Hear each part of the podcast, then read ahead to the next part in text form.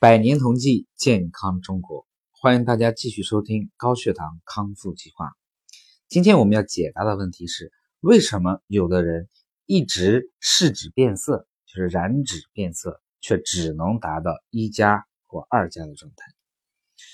首先，如果严格执行调理方案，并且每一餐的水果减半，而且加强适量的运动，仍然燃脂只能够达到一加或二加的话，说明。我们的代谢水平难以提高到很高的水平，往往是出于两个原因：第一个是体能很差，第二个是体内的肌肉量太少。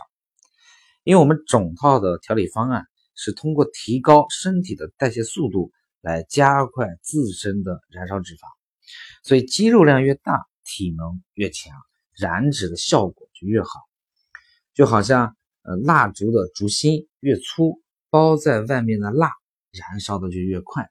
这个烛芯呢，就代表了我们的肌肉，外面的这层蜡就是我们体内的脂肪。第二个问题，为什么很多人睡眠晚，反而燃脂差，减重效果不好呢？和刚刚的性质很类似，睡眠晚的人早上特别容易乏力，每一天的精神都不振。这意味着我们全身的细胞并不活跃，因此消耗能量少，自然它的燃脂能力就差。另外，熬夜的人身体会产生更多的毒素，消除毒素的能力会下降，这也会抑制我们脂肪的燃烧和减重的效果。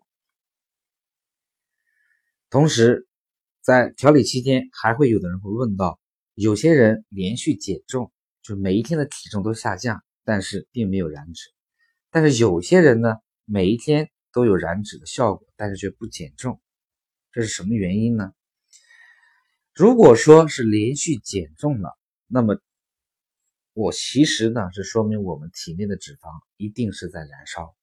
但是试纸没有变色的话，它的原因有两个。第一个是因为我们本人尿酸高，掩盖了试纸的变化。第二个，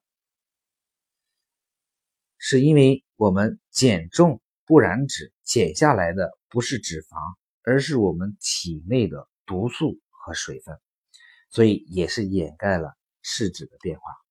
也就是说，只要连续减重，燃脂就一定进行了，只是试脂没有变化。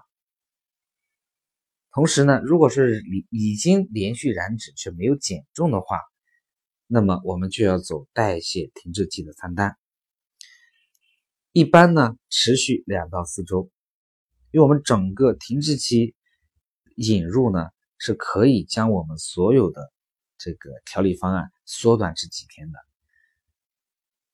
如果说在停滞期仍然没有得到很好的效果，那么我们还是要回到平衡期的餐单去执行。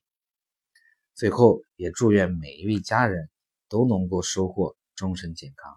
谢谢大家。